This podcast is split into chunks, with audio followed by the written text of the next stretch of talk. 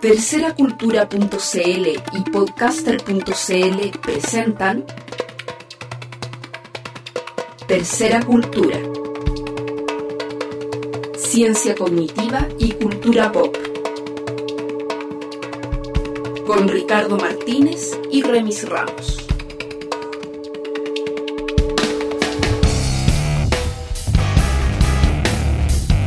Hola, bienvenidos a un nuevo episodio de Tercera Cultura acá en podcaster.cl. Segundo episodio de la quinta temporada. Quinta temporada. ¿Cómo estás, Ricardo? Muy bien, Remis, ¿tú? Bastante bien también. Día viernes. Bueno, no viernes, se entiende viernes a la hora que estamos grabando. No sé a qué hora y qué día están escuchando ustedes, pero bueno. Y tenemos un invitado que, surprise, Surprise. es nuestro primer invitado que viene dos veces al programa. Sí. Es Francisco Ortega. Lo hemos invitado porque hizo un extraordinario libro que a nosotros nos dejó muy contentos y felices de que se hiciera tan buena novela y tan buena novela gráfica en Chile Y que sobre temas de ciencia ficción Y que le esté yendo también también. y que le está yendo también, o sea, varios, varios golpes de una. Entonces, hola Francisco, ¿cómo estás? ¿Cómo están, maestros? Aquí estoy aterrado de estar. an- eh, me siento como, como Flash Gordon en- cuando lo llevan a la, al- por primera vez a la corte de, de Ming. no sabéis lo que te van, a, te van a preguntar o lo que te van a hacer. Bueno, eh, queríamos partir por, eh, primero que nada, 1899 es una obra que trata de la historia de Chile del siglo XIX, pero la historia de Chile del siglo XIX contaba como si otras cosas hubieran pasado. Y esto es algo que tú venías trabajando desde, desde hace bastante tiempo en un sitio web que, que existió como desde el año 2005-2006 que se llama Ucronía. 2006. U- ucronía y que eran ejercicios de este tipo, que se llama ucronía al, al concepto de, de cambiar alguna parte de la historia al pasado y ver cómo sería el futuro. Entonces, cuéntanos un poco de cómo, cómo fue ese proceso de creación, porque esta es una obra que ha tardado seis años o, o cinco años en producirse. Eh, 1899 nace incluso antes de, de Ucrania Chile. Eh, el año 2005, si no me equivoco, eh, la editorial Puerto Escape, que es esta editorial de, de, de Valparaíso, eh, arma una antología de ciencia ficción que se llama Años Luz. Entonces le piden a, a varias gente que escriba cuentos para esa antología. Y yo hace rato que andaba dando vuelta con escribir una historia retrofuturista con estética steampunk, pero no, no siendo tan steampunk en lo, en lo que tradicionalmente se entiende steampunk, sino que homenajera más, más directamente a Julio Verne y a, y Wells. De hecho, el, libro todavía tiene el, epígrafe de, Julio Verne. Y buscando un. Cuando tú estás, estás metido en, esta obsesión de, encontrar una historia steampunk, tenés que buscar una, eh, un periodo histórico que tenga que ver con mucho vapor. O sea, la segunda mitad del siglo eh, 19. XIX. Además, se da una cosa de que el steampunk de por sí es un homenaje a la Inglaterra de la, de, de la Revolución Industrial. La mayoría de las obras de steampunk están ambientadas en Inglaterra. Sí. Y Chile era, en la época de la Guerra del Pacífico, era ca- casi una Colonia- casi una colonia colonia inglesa, británica, colonia sí. inglesa. O sea, los peruanos y los bolivianos dicen que la Guerra del Pacífico la pelearon contra Chile e, E Inglaterra, sí. Y eso no deja de, ser- de tener cierta verdad, por mucho que, no, que nos moleste. Entonces me encuentro ya, había que ambientarlo en ese, en ese momento y había que encontrar el hecho, un hecho nodal, un hecho que, que cualquier persona ajena al género lo, lo viera, lo, lo escuchara y dijera, esto lo conozco. Y no hay un evento más simbólico que el combate naval de Iquique. Sí. Curioso, empiezo a la batalla más popular, o Empiezo más a, buscar información del combate de Iquique y cuando me meto a Google, lo primero que se me aparece es el cuadro de Thomas Sommerscale, ¿Ya? el que es el hundimiento de la Esmeralda, que sale el Huáscar lleno de humo, peleando, como, como haciendo como un triángulo, claro. y en la parte alta sale con la espada, eh, se me olvidó el nombre de mi, de mi héroe, ¿no? De, de, de, Uribe. de Uribe, que es el que, que el que toma el, que es el que el oficial que sobrevive, que sale con la espada chiquitito. Y dije, este cuadro es puro steampunk. O sea, esto es puro steampunk. Claro. ¿Qué pasa aquí si aquí aparece uno- un- una, una máquina voladora? Se escribe ese cuento que se llama Continuidad Prat Claro. y eh, termina en 60 páginas. O sea, era impublicable en un libro, en, en una antología de 120 páginas. No iba- no- te habían pedido un cuento de 15 páginas máximo. Sí, un micro, ¿cuánto que hace eso? Y nada, después escribí otro cuento ahí para esa antología y me quedo con este material que no estaba terminado, que tenía un... Era bastante raro al final y lo empiezo a publicar por parte de Nucronía. Y ahí, ahí como que empezó a tener como cierta... como una, una- un- una comunidad de lectores muy fieles. Eh, sobre todo de dibujantes de cómics que me mandaban ilustraciones, que les gustaban todo. Y de repente me encuentro con qué hacer con este material. Escribí una novela corta y me parecía que más que una novela corta esto era demasiado visual. Sí. O sea que necesitaba el trazo. Necesitaba- y así fue viéndose la posibilidad de convertir en cómic primero con Mítica Ediciones y con un dibujante que se llama Michel Ripetti, que finalmente nos dio con el tono que se buscaba. Y yo había trabajado con Nelson Daniel en, en unos libros de arte para las películas de Nicolás López, lo conocía de, de- Nelson además había estaba trabajando en secreto en la adaptación en, en, en, el, en el arte para, la- para el proyecto de la película Robotech. Entonces me, había mandado uno, uno original y todas esas cosas y dije ya, el, el Nelson eh, da con el tono. Y empezamos a trabajar para Mítica. Finalmente Mítica no tuvo las lucas para sacarlo porque era un proyecto muy, muy caro. No tanto porque nosotros fuéramos caros, sino que era eh, el formato y un montón de cosas. O sea, es muchísimo Y- el trabajo. Y o sea, o sea, claro, fueron casi dos años. Y aparece Norma que quería sacar novelas gráficas. Esta novela gráfica está en un 80% lista. Así que nada, pues, se firmó el contrato el año pasado y, y estaba li- esto estuvo listo más o menos en enero. Luego iba a salir en abril, pero finalmente se atrasó por, por razones X hasta julio. Creo que fue perfecta la fecha en que salió. Y, y si me preguntáis, yo estoy absolutamente sorprendido por la, por la recepción. Yo pensé que, o sea, tenía fe que le iba a ir bien, pero en el circuito comiquero, Sí. que finalmente son 2020 personas. sí.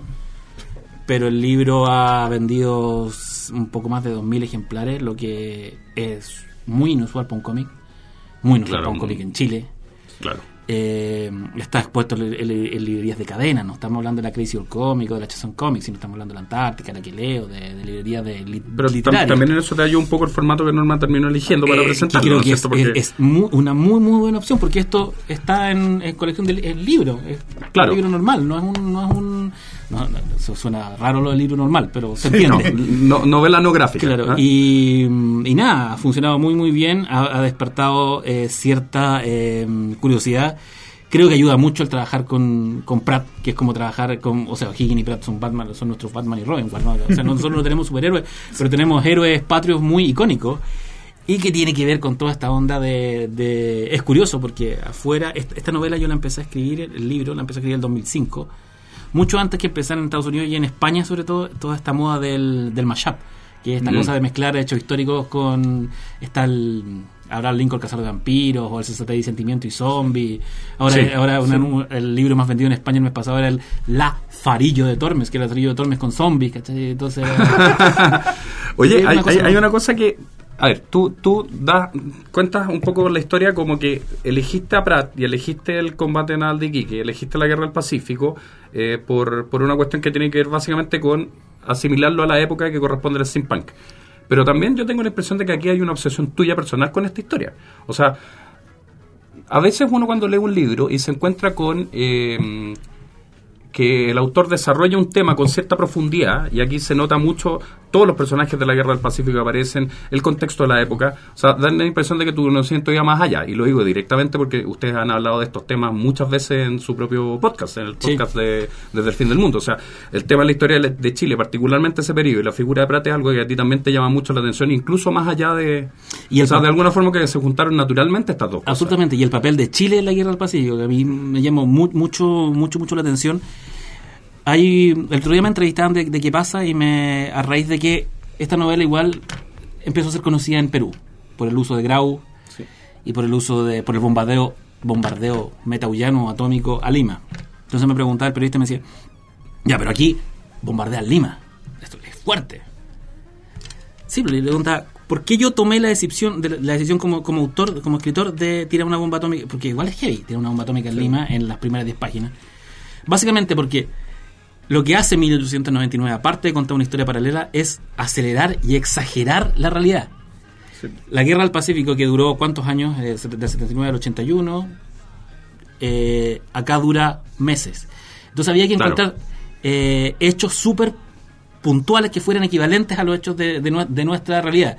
Hay un hecho hay un hay un evento de la guerra del Pacífico que a mí me interesa que me interesa mucho, que lo encuentro muy muy fuerte, que es el desembarco al Callao y la invasión a Lima Claro. que es un evento que es absolutamente sangri- sangriento y sanguinario. Las tropas chilenas desaforadas, imagínate todos esos años perdidos en el desierto, sin minas, sin nada, entran a Lima, a la ciudad de los reyes, y la hacen mierda. O sea, la mala que nos tienen los peruanos. eh, Yo me acuerdo de una revista Se que estábamos tratando de publicar hace se, algunos- se entiende. Entonces, había que encontrar un evento dentro de las leyes de este cómic que fuera tan o más, o más heavy que la invasión a Lima. Y tirar una bomba atómica, una bomba metaullana en Lima, era lo más, me parecía que era lo, mm, es fea la palabra, pero lo que homenajea o lo que cita es- es- Sí. ese evento. Y sí, tenéis toda la razón. O sea, yo por, algún, por, por algo también me, me, me embarqué en la adaptación a, la- a la televisión del séptimo de línea. Porque Sí. me parece que es un, es un periodo histórico chileno extremadamente rico en historia y extremadamente desconocido para la gran masa. O sea, Claro. la gente conoce el combate en Altiquique, el combate de la Concepción y el combate de. La- y la, y el- la toma del Morro de Arica. Y con Cuea, el, el- la captura del Huáscar. Y figuras como Pratt, pero y la figura de Baquedano, la figura de Lynch. Son figuras terriblemente trágicas. La, la Torre, la Torre era un genio, el, el, el- el almirante de la Torre. El que, el que termina capturando el Huáscar. Era un Han Solo de la época, igual que Condel. Que Condel también tenéis una, Claro. Condel es un Han Solo. Condel hace con la Covadonga exactamente lo mismo que hace Han Solo con el Millennium Falcon en el Imperio Contraataca. Lleva la nave a un campo de asteroides perseguida por el Star Destroyer. Eso hace, ¿o ¿no? Claro, Hace claro. exactamente lo mismo. Excelente. O sea, hay un homenaje de parte de parte de George Lucas a Y bueno, y, Sí, y también bueno. y, la, y, la, y la idea de que esta realidad, eh, si bien es una, es una, una realidad que se dobla dentro de nuestra realidad, se dobla también con la literatura y con la fan- y con la imaginería de la época, tanto Sí, chilena como, como extranjera. O sea, las citas a Lovecraft, a, a, a Abraham Stoker, a, Frankenstein, que un poco anterior, pero igual se, se mete entre medio, al Sino. Que era pues, mucho más, la, la cita al Sino era más, era más larga. ¿eh? Y había- hay dos citas que yo siento haber sacado. y la de Martín Rivas. Martín también. Rivas también. Sí, Martín o Rivas sea, aparecía. O sea, me imagino que todo, o sea, que la idea de poner estas referencias es que precisamente lo que se está tratando de dar a entender eh, no es de dar la referencia porque sí, sino que precisamente porque son anomalías Absolutamente. dentro del espacio y, a mí- y jugar con todos los misterios y la, y, y la cara B de la historia de Chile. O sea, la logia lautarina aquí presente como una especie de, eh, de CIA de, Sí. de, la, de la política. La, ocupar a Leonora La Torre, que es el personaje principal de, de Claro. Adiós al séptimo línea. Aparece, aparecía la Quintrala. ¿Ya? Pero la Quintrala era.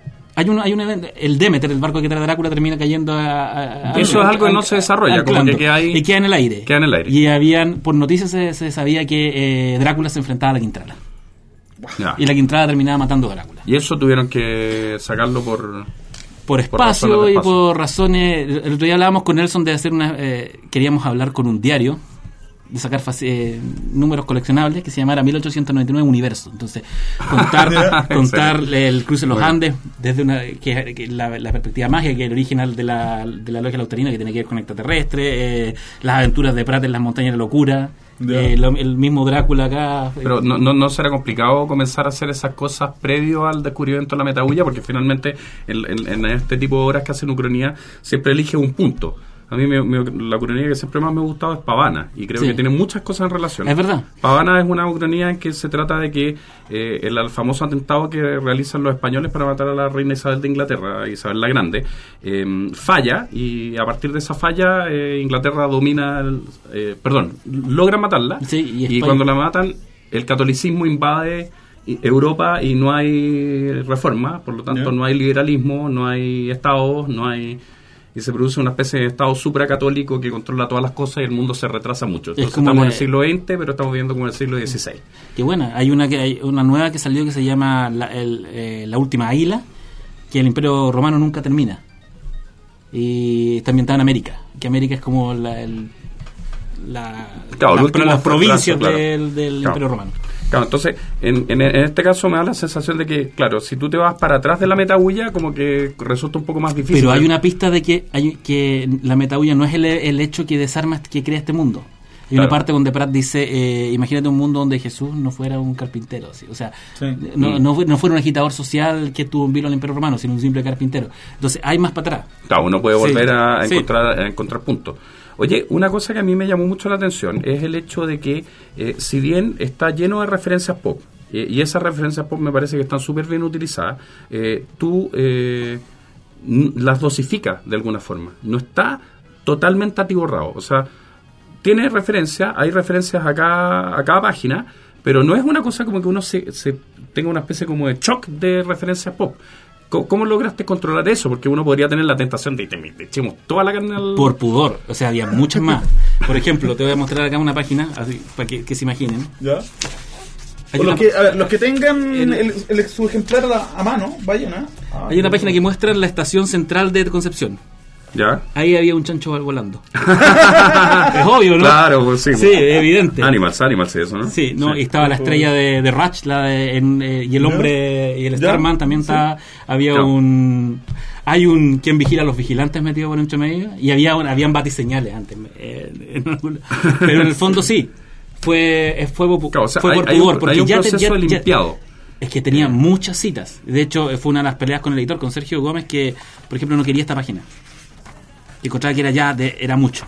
Esta, la, las aventuras de Pratt. La montaña de la locura estaba bien, pero que Pratt hubiera descubierto la Atlántida, la- los megalodones. Y el- pero igual es Claro, choro. como, como que eh, si, si se, si se exagera extrema, extremadamente se produce como una metástasis. Claro. Y, y la metástasis de repente termina agobiando al, Pero, la, al pero lector. ¿y sabéis lo que quedó?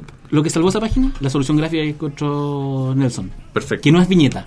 ¿Te fijáis? Claro. Es un cuadro, es como. Sí, claro. Son cuadros, como Sí. los cuadros medievales. Sí. Claro, Y Mochadí, que otra, otra obsesión metida. claro, claro. Mira, hay una cosa que eh, a mí me, me interesa mucho de, de- de tu solución eh, narrativa, en términos de ciencia ficción y de fantasía, del área del- de lo fantástico, que es que el otro día mi señora me pidió que, que le consiguiera los libros de Game of Thrones y yo traté de leerlo eh, y fue imposible. Eh, no pude no pude meterme a leer Game of Thrones porque en Game of Thrones uno entra a leer una página y aparecen 20 personajes y a la siguiente página aparecen otros 20 personajes y a la siguiente otros 20 Sí, personajes. me pasó lo mismo, pero me a mí me, me terminó gustando. Que a mí me gustó mucho la serie, entonces... Claro, yo- yo no había visto serie. la serie, entonces quizá, quizá eso me dio pocas pistas como para poder entrar. Pero en general en las obras de fantasía uno necesita armar unas obras de, no sé, mil páginas para que uno cuando va por la página 300 cache quién es Gandalf. Sí, Por eso mucha gente no lee El Señor de los Anillos, porque las primeras 100 páginas lo abruman. Son tantos personajes, un mundo tan distinto. bueno, tú sabes que cuando a mí me, me, me, me- preguntan, ¿tengo que leer El Señor de los Anillos? Yo le digo, le hago como una interrogación. ¿Qué tipo de historias le gusta? Entonces, si un tipo me dice que, le- que, que le gusta que se leído, no sé, el CD, cosas como clásicas, ya te lo, léetelo entero. Pero si ya es un, un fan que quiere, el, porque es la obra capital de la, de la fantasía, empieza en el concilio de Elrond. Claro, ¿Cachai? Claro. Porque en el fondo ahí empiezan las cosas. Ahí empieza el Señor del Anillo. Lo de antes es un encantador prólogo con personajes preámbulo, que no aparecen. preámbulo, ¿sí? Claro, preámbulo. Entonces, eh, cuando, cuando alguien he estado leyendo varias novelas no, no editadas, porque he estado jurado en un par de concursos, y llegan muchas novelas de fantasía, y claro, las novelas de fantasía son un mamotreto de 500 páginas, donde uno, claro, va como por la página 20 y dice, no puedo, no puedo meterme en este mundo, no me puedo sumergir, hay demasiadas referencias.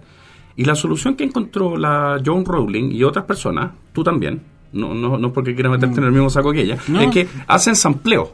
Entonces, ¿qué es sampleo? Citan algo que las personas sí conocen y por lo tanto, desde un punto de vista cognitivo, activan un conocimiento que ya tienen. Es un Por lo conocimiento de tanto, base que les permite completar, Sí. digamos, y así tú ahorras las posiciones y vas a la acción al tiro. Como que les va recordando cosas. Se parece un poco a lo que hace. ¿Cómo, es- cómo se llama este grupo que hace los sampleos actualmente? Los, los que tocaron para el Super Tazón. Ah, el. Eh, los Que es pura música Black con sampleo. Sí, que es pura música con puros. Y, y que Black música- que- en el fondo, es una especie de ejercicio Referencia de memoria. cultural, sí. Re- ejercicio de memoria, ref- referencias culturales. Entonces, eh, se te hace la lectura súper liviana. A pesar de que está lleno de cosas, tú dices, ah, activo, ya, esto es Drácula, esto es La Quintrala, esto es Martín Rivas, Sí. esto es Alcino. Y de alguna forma también te sentís más inteligente al leerlo. Porque sentí como que estáis en una especie de, mm, de, diálogo, de conversa, de, café con, con la persona que escribió el texto. Y te ahorráis, eh, para uno cuando lo está escribiendo o, crea, o armando, te ahorráis lo que decís tú, las explicaciones. Que es el gran drama que tiene la, li- la literatura de género, la ciencia ficción y la, y, la, y la fantasía, sobre todo. Que son esas eternas explicaciones de. Que, por ejemplo, hay un montón de, de- de novelas de fantasía que no llegan a ninguna parte y que tratan de inventar eh, mundos desde cero. Entonces, Sí. tú sabés que hay dragones, pero les ponen otro nombre. Les Claro. ponen los, los Rancher Floor. Claro. Entonces, ¿qué es lo que es un Rancher Floor? Y te empiezan a escribir lo que. Y tenéis 20 páginas de. no, dos páginas de descripción. De, Cuando de- al final te y das cuenta decir, que es un ah, dragón, es un pero dragón. con- Entonces, ponle dragón. Claro, ¿Cuál es el claro. problema? Si existe un dragón, ponle dragón. O sea, yo he visto esa solución, no sé, tipos que han tratado de armar mundos así que lo han logrado. No sé, Mundo Disco, Sí. eh, Terramar, Lo que pasa es que el mundo eh, disco tiene Duna, una, tiene, tiene una cosa como de divertida. claro. Y Duna en el fondo es Lones de Arabia, ¿cachai? Una cosa como. Y una cosa política. eh, eh, y El Señor de los Anillos, de esas obras que han tratado a partir de cero. Pero los imitadores de esa obra en general tienden a fracasar. Porque los tipos no están dispuestos a leerse 100 páginas para recién empezar a entender cómo funciona el mundo que le están presentando. En cambio, el tu- mundo tuyo es un mundo que está armado con puras evocaciones de otros mundos. Y por lo tanto, es más bien un rompecabezas que algo que está tratando, un sampleo, más que tratar de... Sí. Y creo que esa es una muy buena solución, es un muy buen mensaje como para la gente que quiera meterse en este tipo de, de, de- de narrativa, que es cómo yo puedo hacer una narrativa que llame la atención, que logre que logre muchos lectores, que logre muchos lectores que se interesen y que se comprometan con el texto en el sentido de decir, pucha, esta cuestión me gusta, eh, entiendo de qué se trata, más que tratar de formar las cuestiones desde la nada, porque eso es muy, muy complicado. Sí, me parece que, que, eh, que era. Quizás no se hizo a propósito, pero es por una forma que yo también tengo que contar la historia. Eh, hay un. Se parece mucho a lo que yo hice en- hace mucho tiempo atrás, una, a una vieja Mm. novela Sí. juvenil llamada 60 kilómetros, que estaba lleno de referencias también. Pero eran referencias que todo el mundo conocía. No estaba. No era el, el grupo más desconocido de rock indie, indie de Inglaterra, sino el tipo que, que iba adelante y escuchando Iron Maiden. Iron Maiden. puta, ¿Quién no conoce Iron Maiden? Claro. Y, no, y eso. Bueno, vamos a escuchar una canción. Nuestro, fricazo, nuestro fricazo de la semana, vamos a escuchar una canción infantil. La única versión que hemos encontrado está en una página web, ni siquiera en YouTube, ni en- y se llama Arturo Prat, Capitán de la Esmeralda. Bueno, vamos entonces con esta maravillosa canción. Les vamos a dejar el vínculo, obviamente, para que. Porque no se la van a poder bajar. Solamente van a poder escuchar la calle y en, y en el sitio. Vamos con Arturo Prat acá en Tercer Gusto. En alta mar había un marinero se llamaba Arturo Prat y cuando se acordaba de su patria querida tocaba la guitarra y poníase a cantar Arturo Prat, Arturo Prat, Arturo Prat. Arturo Prat, capitán de la Esmeralda, que tantas glorias a Chile conquistó. Eso le cantamos los niñitos chilenos, muy llenos de orgullo y con todo el corazón. Arturo Prat, Arturo Prat, Arturo Prat. Yo soy Arturo Prat, es, ¿es un marino? ¿Era? Arturo Prat, Capitán de la Esmeralda. Era un, mari- era un marino muy valiente, ¿no? Ya, mejor ni mencionar esas canciones que uno cantaba cuando uno era chico. Esa, otra, e- esa es la gran ucronía, yo creo que más que, que 1899. El salto de, de Pratt. Ese, ahí tenéis un gran mito. Ahí tenéis una gran obra de ciencia ficción. ¿Saltó o no saltó? O lo empujaron. ¿O ¿no? lo empujaron? Lo empujaron. Finalmente da lo mismo. Es una obra literaria el salto de Pinochet. De Pinochet. De Pratt. Bueno, eso tomó. Es, es una, es, una, es, un- es una obra literaria en sí. Claro, oye, em, queríamos preguntarte también sobre em, las referencias más narrativas que están manejando, porque evidentemente son eh, Wells y, y Verne, Sí. y muy claramente, eh, Rour ahí está Y por todos lados. Nemo. Y Nemo, Nemo, Re- sí. Nemo y Rour. Sí, y, y el, el profesor Cabor. y el profesor Cabor, el profesor Cabor que es el descubridor de la caborita en que es este mineral antigravitatorio. Antigravitatoria. Qué fascinante era la, era la, era la novelística de aventura de esa época. No, eso es la mejor Yo época encuentro de que lo- a los cabros hoy día les hace falta leer más, más Verne. Verne tenía una cosa machista y dura. pero no solo Verne y Wells, sino que también lo que no era lo que no era ciencia ficción, Sí. o sea, tenéis, no sé, po, Dickens. Dickens o, o tenéis a, a Sí. todos los de aventura, los que son capturados después por, por, por Moore en, en lo- los Caballeros Extraordinarios. O sea, tenéis al hombre, bueno, el hombre invisible es de, pero tenéis eh, El agente Tom Sawyer. el agente Tom Sawyer, o sea, Mark está, Twain, está lleno, Emilio, la isla del tercero, Emilio Emilio Salgari, Salgari, Stephen, Stevenson. Robert Louis Stevenson, Son- o sea, está, está lleno de... Y, y, bueno, pero aparte de esas también hay algunas que son más nuevas y que vienen de la parte gráfica, que también es bastante homenajeada en el, en el texto. Uno que me gusta mucho es la referencia a Hayao Miyazaki. Sí. Eh, y particularmente hay un, un texto que ustedes publicaron en la página oficial de 1899, que es novela 1899.cl sí. o 1899 Eh, novela. A ver, esto está. Eh, ah, no, no está. ¿no? Juraba que está. Uno, uno, uno siempre piensa que. claro, Sí. No, pero pueden entrar por Claro. fortogaverso.cl, ahí está el link al tiro. Claro, y ahí aparece un- una, una obrita que hicieron que es eh, una explicación Mm. como de lo que hay detrás de la obra, la gestación de la obra que se llama algo así como los archivos ocultos, una cosa hizo. ¿Tú sabes que se hizo para los profesores? Claro, está Es genial. como para pa, pa- pa- pa entrar en los colegios. Muy bonito, completa, completa muy bien. Es, es como el libro, este libro que repartían con, con Evangelion, Sí. en que explicaban como qué es lo que hay detrás. Bueno, hay algo de eso también aquí en la misma obra que trae un- una especie de dossier. dossier, sí. Y en ese dossier aparecen muchas cosas que eh, bien interesantes. Y tú haces referencia a una obra que es mi, mi obra Miyazaki favorita de todos los tiempos, que es Náusica. Ujú. Eh, y dices que está homenajeada dentro del texto, pero la- el homenaje tiene que ver con las máquinas voladoras, por ejemplo. Absolutamente. Claro, Eso es, los barcos voladores. los barcos La voladores. idea claro. de, de hacer volar eh, cuestiones eh, que no tienen que volar. Máquinas que no tienen que volar. Claro, claro, eso está en Náusica. Pero también está en otras obras de Miyazaki, como por ejemplo Laputa. Sí. Y también en el Castillo Andante. Y también en el Eh, Castillo que, que es Andante. una historia absolutamente Claro.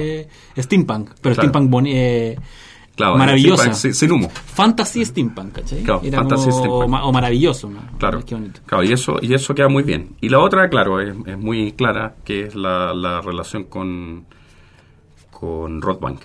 Sí, y con... Rothbank y, y los herederos de Rothbank. Yo Sí. me acuerdo que en una revista de cine española llamaron a Blade Runner en la época en que salió Los herederos de Rothbank. Sí. Rothbank era este científico loco que construía la versión eh, en robot de, de María, que era el personaje principal de Metrópolis. Sí. Que, el, que el personaje de Y es una cita... O, eh, o sea, fue diseñada como... Claro, y tenemos que recordar también que el personaje de Citripio está basado en el mismo diseño. Sí. Citripio, o sea, Y se parece mucho a Citripio también. Se Y se, a pa- pare- Citripio. se- y se parece a Citripio a los A la- bosquejos de Citripio, que Claro. eran muy femeninos los bosquejos. Citripio que hizo, eh, se me fue el nombre de Ralph McQuarrie, que es el que diseña todo, que hace todo el diseño de Star Wars mucho antes de que la película se filme. Donde Citripio, tú lo era una, era una robota, un, un- robot femenino. Bueno, y Blade Runner, bueno, tú nombraste recién a la Liga Extraordinaria y sí. Hay como, hay como un par de críticas que han salido en internet que dicen eh, es como la versión chilena de la Liga Extraordinaria. Como la, dicen como es mala. Y yo lo he dicho siempre, o sea, esto eh, es una de las inspiraciones más fundamentales para hacer esto fue la liga eh, en general, más que la liga extraordinaria de From Hell. Toda la forma como como, como Alan Moore eh, trabaja la Inglaterra de, de la época La Inglaterra eh, victoriana. y, y la arma, de hecho, la, la- la- disposición de viñetas tiene mucho que ver con, con, From- con, con From Hell. Claro, comparte una imaginería steampunk con la Liga Extraordinaria, con la cita que, que es la cita literaria, que es una cosa que, No, pero yo que creo que esas mucho. críticas vienen más que nada de un desconocimiento del género, me tengo que- O sea, gente que simplemente no está acostumbrada, digamos, a uno al género y que tampoco está. O que solo han leído la Liga Extraordinaria. Sí, por ejemplo, ¿Cachai? sí. Y a lo mejor ni siquiera Pero- haberla leído, pero- o sea, vieron la película nomás. o sea. Pero yo tampoco le tengo, le- le- tampoco me da pudor en decir, no, esto es original. ¿Qué es original finalmente, cachai? No, o sea, cuando uno está haciendo sampleo sabe que, que la Eh, originalidad abs- está, como dijimos en nuestro capítulo de creatividad, en combinar las partes de una forma nueva. Y, ¿Qué pasa y- si junto y A cre- con B? y- y cre- y crear a partir de ese A con B un nuevo origen. Y originalidad es eso, es un origen. Es tu propia versión de. o lo que, lo que tú armáis de lo que viene antes. Y la historia de la humanidad está llena de, de la búsqueda de, de historias originales. ¿Dónde está la historia original? Esta es una historia de. Esto puede leerse incluso como una historia de pareja. Finalmente, amor. finalmente, algunos cientistas cognitivos dicen que solo hay dos historias originales. ¿Ah? La historia original del tipo que sobresale el resto y la, la historia original del tipo que da la vida por el resto. Y filo, Sí. se acabó. Sí.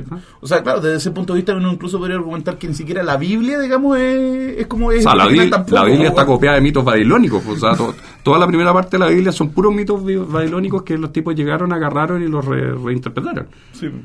No, y también el hecho de que existan múltiples versiones también. pues, O sea, si uno compara, digamos, entre los distintos evangelios, también uno se encuentra con, con que en realidad pareciera ser que cada evangelista, digamos, hizo su propio remix. Es, el- es en la maravilla, es la maravilla de la fe. Te hace Sí. creer en un libro eh, y en un gran mito con todas sus contradicciones. Porque si tú leís la Biblia, si te dais la, si te dais la, la- la- la paja y la lata de, de leer la Biblia completa, no solo se contradice el antiguo con el, el nuevo con el, con el Antiguo Testamento. Los libros del Antiguo Testamento entre el Pentateuco y los que vienen después son totalmente contrario, un- algo, una, una ley de Jehová en los primeros cinco libros, después es negada los li- en- después del sal, de los salmos y, y los, los libros proféticos. Los libros sapensales. Sí. Sí, o sea, al punto que eh, eh, Ned Flanders decía que, que le había hecho clase de la Biblia a todo, incluso en la parte en que se contradecía. Sí. Y hay un gran teórico de la teología, que es un historiador de la teología, que, que hab- habla algo así como que se llama las teologías del Antiguo Testamento, un tipo de apellido Rad. Y él va mostrando que en el Antiguo Testamento subsisten varias teologías, incluso a veces contrapuestas entre sí. Entonces, la cuestión del sampleo, yo creo que el después, y hacer un sampleo con volviendo a una época que es tan importante en la historia de Chile, que es tan recordada, que está como en los ojos de todos, porque también hay, hay una gracia que tiene el libro, que es que es una obra que va más allá de lo que puede ser el lector de cómics, como decías tú. ¿Por Sí, qué? o sea, Porque para mucha gente va a ser su primer cómic, de hecho. O sea, hay Y por, y- no jóvenes. y por eso adultos. este, este cómic 1899 tiene una opción, una opción narrativa que es muy muy clara, que fue que cuando nos juntamos con Nelson y cuando nos juntamos con, con Sergio Gómez, con el editor, yo le dije, este cómic, más que una historia de historia donde a un personaje le pasan cosas, es un cómic que pretende la creación y la presentación de un universo. Que eso es más importante que finalmente lo que le pasa a los personajes. Los personajes sí, obviamente están ahí y son el motor. Pero el, el centro de 1899 es, es regalarle a la, a la literatura chilena, en más eh, escrita, narrativa, a la ficción chilena, mejor dicho, un universo paralelo, un universo donde cohabiten personajes del, que, que son de la literatura como la Leonora La Torre o Martín Riga con sus propias reglas. Un universo como, como puede ser el universo de SEO y el universo Marvel ¿por qué no? era lo que más a mí, a mí me importaba más. Y creo que a los lectores lo que más les ha gustado es eso es la, la creación y las posibilidades de historias paralelas que esas historias que no que tú citabas al principio que no que no quedan que no son terminadas que quedan como en vilo. Claro, y, claro. Que, y que la novela en el fondo tiene tres finales. O sea, a ver, esta es una obra que tiene que leer, que, que, puede, que se lee en capas. ¿Mm? O sea, hay una capa, como bien decías tú, que es la capa de los homenajes al cómic. ¿sí? y que son capas que tienen que ver con cómo están dispuestas las viñetas, con qué, qué tipo de dibujos aparecen. eh, y ahí las referencias claramente son múltiples. No estamos diciendo esto solo a Alan Moore, esto es mucho más que Alan Moore. O sea, aquí hay cosas del, del cómic japonés, hay cosas de. Hugo Pratt. El cómic, eh, Hugo- Sí. Bueno, Hugo Pratt. O sea, O este, Totalmente. eh, Brequia claro, claro. Está, está el Eternauta, está Hugo Pratt, está Miyazaki, está, y, y todo combinado de una forma que además Esta parece súper armónica. Esta página, por ejemplo, es eh, está inspirada en From Hell. Viñeta chica, Claro, que viñeta sirve para hacer un diálogo, ta, ta, ta, ta, que, que es un espejo, pum, pum, pum, pum, pum, pum. Sí. Se voltea algo entre Leonora con, Sí. con Uribe. Y fue planteado así desde el guion. No fue, no fue una solución de... que hay, hay páginas que son soluciones gráficas que hizo Nelson, por ejemplo, esto eran varias páginas y lo, lo terminó haciendo Claro, un, claro, un es- splash. Claro, si uno, Pero- si uno ve esta que pero aparece esos Y, cuando captura al, al ladrón, creo que. Sí. Eh, esto claramente hay una referencia a Watchmen. Sí, ¿ya? Eh, ese, ese tipo de cosas. Ahora, la persona que sabe de cómic, que sabe, que sabe de cómic, tú sabes muchísimo de cómic, eh, se, se mete en ese nivel. La persona que sabe de historia de Chile, que está en el colegio, se mete en ese nivel. O sea, una cosa que a mí me encantó es cuando, cuando hablas de Chile. De Chile, que son la, que es la sigla de los barcos de, Sí, pues. de los barcos del combate. Sí. Eso yo no lo recordaba desde que estaba en el colegio, o sea, 25 años. 25 años no había visto que Chile era la sigla de los barcos. Sí. Y, y, y metes ese detalle. Entonces, un cabro que está en el colegio, terminando la escolaría o entrando a la media, capta esa referencia. Entonces, pueden captarse referencias de distintos planos. Y, y están mezclados de tal manera que una persona no necesariamente tiene que ver los otros planos para disfrutarla. Una de las páginas que me gusta más que la guion es esta. ¿Ya? ¿Qué tiene de curioso esta página? Es página espejo. Claro. Mm, ese es un recurso muy de Alan Moore. Muy de Alan Moore. Sí. Alan Moore ocupa mucho Sí. eso. o sea, de por la ejemplo, simetría. De la simetría. Claro, el, el, el quiasmo, el quiasmo gráfico. Claro, y estaba y, la, y, y cuando nos planteamos, cuando se estaba escribiendo con Nelson, hacemos eso, pero había que buscar el momento. Y esta escena, que es una escena como que es raro porque este, esta es una escena que alguien que, que un lector que me mandó una, una, un- una carta larga que me gustó mucho que decía es una escena íntima de acción. Porque aquí todo todo el, hecho fuerte claro. es acción psicológica. Ese es, ser- el, el enigma de esta historia se resuelve con diálogo no con acción. Hay acción pero lo más importante es la revelación. No, muy bien. que tiene que ver con, con, con, la- con los personajes que simbolizan Pratt y Grau, que en el fondo es un homenaje al típico, al, al, gran- al científico loco de, de, la- de las novelas de Wells y de Verne, que en el fondo lo explicaban todo. ¿te? Verne, eh, llega un momento en que Nemo termina dando esos discursos eh, megalómanos. Y acá está, este es el discurso megalómano que dan ellos dos, que son un homenaje absolutamente a, a la literatura de la época. Claro.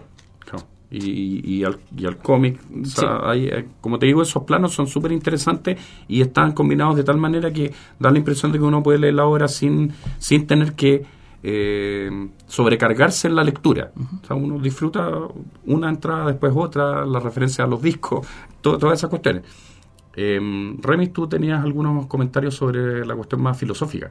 Ah, sí, mira, el hecho de que, claro, uno tiene estos elementos históricos de la historia de Chile, uno tiene elementos también sacados de otros universos de ficción para crear un universo nuevo, pero el, punto que es clave, digamos, cuando uno lee literatura ficción es cuando uno termina de leer la obra y uno, en el caso que se lo pregunte uno, cuando uno se pregunta del cómo fue que me creí este cuento que me vendieron siendo que esto de acá o tal cosa de acá es imposible. ¿Sí? Porque el, el punto de, claro, todas las ucronías, en cierto modo, son precisamente como conversábamos afuera, son contrafácticos, en el sentido de que son es- experimentos mentales, son del tipo que hubiese sido si hubiese pasado esta cosa o cómo sería el mundo si hubiese cambiado tal o cual cuestión acá. Y acá, bueno, desde un principio el motor, digamos, del, de este cambio, digamos, es la metaboya, el descubrimiento de este mineral azul que, bueno, ya lo conocíamos también de, de otras obras tuyas también. pues, o sea, estaba mencionado en Chile también, en, en el Chile ese con, con la Chil atrás, 3. ¿no? Chil 3, ese mismo. Y claro, po, o sea, la metaboya lo que tiene es que es un mineral que puede ser utilizado para generar energía infinita. ¿Sí? Lo cual... Y movimiento continuo. Y movimiento continuo, lo cual desde la física es como la piedra filosofal, básicamente. Eso es. Algo que sabemos que no existe, pero que pucha que sería rico que la tuviéramos. Y ahí el punto es que, claro, después el, el movimiento que hace, que es bien interesante, es ese punto que queda sin explicar, el cómo es posible de que exista un mineral que es capaz de generar esto, lo explicas, ¿cachai? Pero generando, digamos, otro hoyo conceptual que es incluso más grande, ¿cachai? Es que hay, hay cosas que no es necesario explicar. Sí, o sea, Porque es bonito que quede el misterio, Sí. ¿te fijáis? Sí, o sea, no, a lo que voy yo que el que es como sí, eso que es como difícil de explicar cuando lo explicas ahí y tú aceptas, ¿cachai? O sea, es como, como te van introduciendo los elementos extraordinarios de a poco, ¿cachai? Tú igual vas aceptando a medida que se van sucediendo, ¿cachai? ¿no? Por ejemplo, si tú dices part- ah, no, pero es que ahí vamos a spoilear, vamos a spoilear, pues, es que digo lo que quiero decir. No, dale. ¿Ah? Dale. ¿Ya? No, pues es que si tú Pero, partes- espera, es que yo quiero aclarar algo. ¿Ya? Yo encuentro que hay una cultura del spoiler que es absolutamente nefasta. ¿Ya? ¿Cómo así? Que a mí me interesa de las obras en general, de las películas, del cine, de las novelas, más que el qué pasa, es importante el cómo pasa. No influye tanto que tú sepas el final de una película de, eh, de un final clave. Ni siquiera tú podís ver. Yo la primera vez que vi el Imperio contraataca, sabía que, que Darth Vader era el, era el Papa. Alguien me lo había contado. Y no me parece que sea tan terrible. ¿Cómo llegáis allá? Sí. Es el momento el más, lo, más, Sí. lo más importante. Ah, bueno, ya, entonces, bueno, igual, spoiler alert, si alguno de ustedes todavía no ha leído 1899 y quiere hacerlo y no le gustan los spoilers, le recomiendo de que ponga stop ahora y eh, lo escuche después. bueno. Eh, en- cuando en el momento que se revela de que el, el verdadero motor no es la metaboya, sino que la metaboya es la manifestación Sí. del hecho de que la realidad está fracturada en distintos universos y entramos a la idea de los universos paralelos. Eso es algo de que si hubieses partido la obra con esa idea, ahí no hubiese tenido el vuelo ¿cachai? que tiene, Mm. en el sentido de que las, estas revelaciones Te lo van dando se en dosis. se van dosificando, ¿cachai? Y eso es, y eso es algo que pasa en filosofía también. Por ejemplo, conversábamos de que el, no sé, pues esta cosa de los contrafácticos o contrafácticos fantásticos en realidad se remontan a la historia misma de la filosofía y de la historia misma de las religiones. Esta idea de que el mundo es un sueño o que hay otro mundo que es más real que este, etcétera que está en Platón, está en las tradiciones filosóficas del Oriente, está retomado también por Descartes esta cosa del, del- ¿cómo se llama? El cerebro en la bañera. El cerebro en la cubeta, el genio maligno en realidad. Mm. Porque el- no sé si el cerebro en la bañera es de él. Porque, o sea, él no tenía como imaginarse que algún día de cómo iban a haber interfaces cerebro... ¿cachai? Cerebro-mente, Claro. por decirlo así. O sea, o sea cerebro-máquina, mejor dicho. Y en la ciencia ficción pareciera ser de que igual son recurrentes ese, esos, esos motifs, por decirlo así. La idea de que o la realidad es mentira o que uno está metido en una realidad de mentira, no la realidad completa, sino que en realidad es uno nomás el que, el que está metido dentro de, no sé, dentro de una Matrix o dentro de un, etcétera. o sea. Y, Dentro de clon. por ejemplo, ¿ya? Y el punto es, no sé, a mí eh, siempre me pregunto de qué, qué otro tipo de elementos podría, digamos, también uno empezar a explotar también, ¿cachai? Así, onda, dentro de esa misma línea, o sea, de cómo, o sea, qué tipo de ajustes le puedes hacer a nuestro concepto de realidad ¿cachai? Para hacer explotar ¿cachai? la cantidad de mundos posibles que puedes imaginar a partir de ese cambio. Cambiar la matemática. ¿Te imaginas cambiar la matemática? ¿Cambiar los números? Yo no puedo hacerlo porque tengo cero, cero me- inteligencia matemática. Y, lo, y, y los, y la- el juego crónico que me gusta, el que, el que más me gusta es el, el histórico. Una cosa que me gusta la historia. Pero un día estaba pensando un mundo donde el lenguaje más universal que existe son las matemáticas fueran distintas. Que la matemática, que el, el orden numérico fuera distinto. Que hubiera una lógica totalmente ilógica con las matemáticas. Ah, sí, Cambia sí, ahí. Eso, ahí tenéis un mundo realmente raro. Bueno, esas cuestiones las explora Asimov. Absolutamente. Hay, hay un cuento de Asimov genial en que hay un. de hecho, Asimov mezclaba. ¿Cómo se llama la, la ciencia que inventa Asimov que mezcla que es matemática con psicología? La psicohistoria. Que Claro. en el fondo que eh, eh, hay determinados cálculos.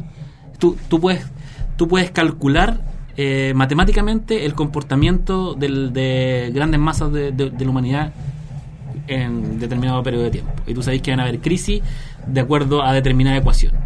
Y le podéis evitarla y todo. Ese- esa idea era muy buena. Pero incluso esa matemática es una matemática, no, eh, una matemática nuestra.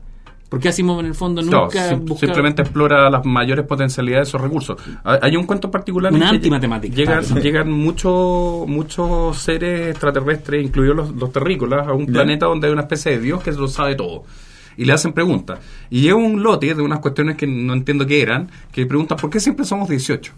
Y esa era la pregunta, ¿por qué siempre somos 18? Y, ese era, en el mundo de ellos el 18 era el número clave. Y claro, es una cuestión como que tú decís de qué están hablando. Y, y ahí hay, bueno, Asimov exploraba mucho ese tipo de cuestiones, cómo cambiar las leyes de la física, cómo cambiar las leyes de las leyes como de, la, de, los patrones del mundo y cuestiones de ese estilo. Sí.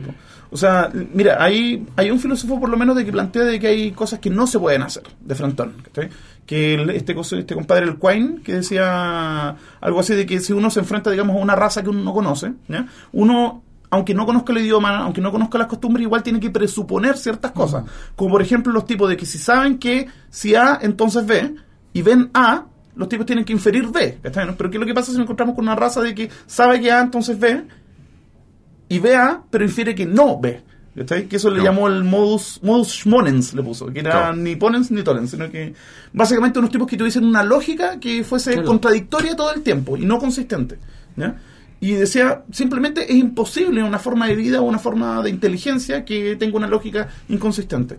Pero, o sea, claro, por ese lado, no sé, uno podría ver en Lovecraft como los primeros, y en Borges también, los primeros atisbos de sistemas en los que no solo, digamos, cambian leyes de la física o leyes de la biología, sino que, que lo que cambian es precisamente leyes de la lógica o de la metafísica incluso. O sea, el- el- el- esa cuestión fascinante de Sueño en la Casa de la Bruja, mi cuento favorito es Lovecraft, que mucha gente lo odia. Ese cuento Ah. es increíble. Mucha gente lo odia, dicen que un- dentro del canon de Tulu es el más fallido. Pero a mí es ese contacto que hace entre la entre la- las nuevas geometrías, la geometría Sí. de los Achevsky, etcétera, con las brujas, lo encuentro genial. Ahora, claro, yo leí ese libro cuando estudié ingeniería y por eso probablemente me llamó tanto la atención. Ah, claro. Pero, pero ahí hay una cosa como de explorar también esos, esos recursos. Entonces, claro, aquí, aquí lo que está modificado es, es algo que eh, también está dentro como del- de lo que la gente es capaz de es capaz de comprender con conocimientos escolares. Y Sí. eso también... O sea, porque es nomológicamente posible. O sea, la, la- la gracia de la ficción es que uno se, uno se la compra y a uno le gusta cuando uno sabe que no es posible, pero piensa que podría hacerlo. O sea, y la pregunta es, ¿se puede contar algo que realmente no podría ser? O sea, relatar lo inimaginable. Hay un intento, que, que es un libro de, del discípulo de Joyce, que se llama Samuel Beckett, que se llama ¿Cómo es? que es una obra que tiene unos personajes que no son humanos, que no son ninguna cosa, donde no pasan acciones.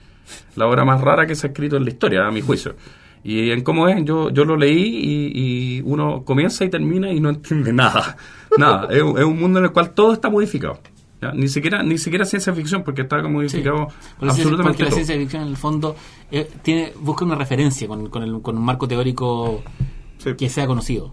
O sea, los humanos tienen son humanos, los extraterrestres Sí. parecen humanos. ¿Te fijáis? Eh, las naves se mueven de punto A al, a- al punto B. punto B. Tienen motivaciones Hay- humanas hay también. motivaciones. Entonces, eh, eso es un, el- lo que te decía tú es, es un es, es inclasificable. Es algo que hay un cuento de, de Borges que, que es un homenaje a, a Lovecraft. ¿Cómo se llama? Se llama Eh, There Are Other Things. Sí, que el final es muy bueno, que llega un momento en que ya no, es incapaz de describir lo que está viendo. Claro. Ya, weón, esta weá supera todo. No se puede escribir. Que son unas cosas que más me gustan de Lovecraft. Cuando Claro. aparecen esos monstruos, Claro, que todo era, son- incl- era todo es impo. todo, Sí, todo es que hay el, el horror, todo. el horror, el horror es el horror más primario de todo, que es el horror de lo desconocido, ¿cachai? Ni siquiera de la oscuridad, sino que de Claro. lo que no sabemos. O sea, no- Bueno, y aquí Lovecraft también está homenajeado. Eh, me, gustaron, me gustaron mucho los. Y, y la, la visita al Lie. Sí. Eh, me gustaron mucho los dibujos que vienen al final, como que abren otras potencialidades. Arlie. Dentro de dentro de, de un mundo que, que a pesar de, de toda esta referencia, igual es súper, súper coherente. Sí. Sí, po. Bueno, esperamos también en algún futuro, no sé, pues alguna alguna incursión del Teniente Bello que está aparece como invitado, digamos, al final. pues, Sí, ¿no? el Teniente Bello apare- aparecía, pero ¿sabes ¿sabes por qué saqué? Porque un amigo saca ahora una novela muy buena, que yo la leí, que la saca. Ediciones B, que se llama El Centinela de Fuego, una cosa así, que es, que, es- que es casi en el mismo universo 1899, se llama Alberto Rojas, el que escribió la, esta saga del de, de Calumar, es una fantasía épica chilena. Él escribe una novela que es como histo- épica, donde el, el- el Teniente Bello reaparece en la, en la Guerra del Pacífico. Ya. Wow. Ojo con esa novela. Rescatando además una tradición chilena con Sí. Pachapulay. Sí. Ojo, eso sale, sale por ediciones- por ediciones B, sale en. Ahora, luego, finales de, de septiembre. Excelente. Bueno, los dejamos invitados obviamente de que, no sé, pues, si ya la leyeron, se la presten a sus amigos y le digan a sus amigos que la compren también porque es lejos una de las mejores cosas que hemos leído en harto tiempo. Y les agradecemos eh, el haber escuchado, te agradecemos a ti Francisco No, por haber estado con nosotros y nos vamos con nuestro temita de cierre. Nuestro temita de cierre va a ser, en vista que hablamos también de Blade Runner, el, el ending theme de, de Blade Runner por Vangelis. Mira, de hecho ahí tenemos una ucronía, ¿cachai? Que me encantaría que poder escucharla o imaginármela, ¿cachai? Que hubiese pasado si en vez de Patrick Moras hubiese sido Vangelis el representante, el representante de Wakeman en Yes. Hubiera sido eh, John Evangelis con guitarra bajo. Exacto. Ya, pues entonces vamos con Vangelis acá en Tercera Cultura. La próxima semana, chao.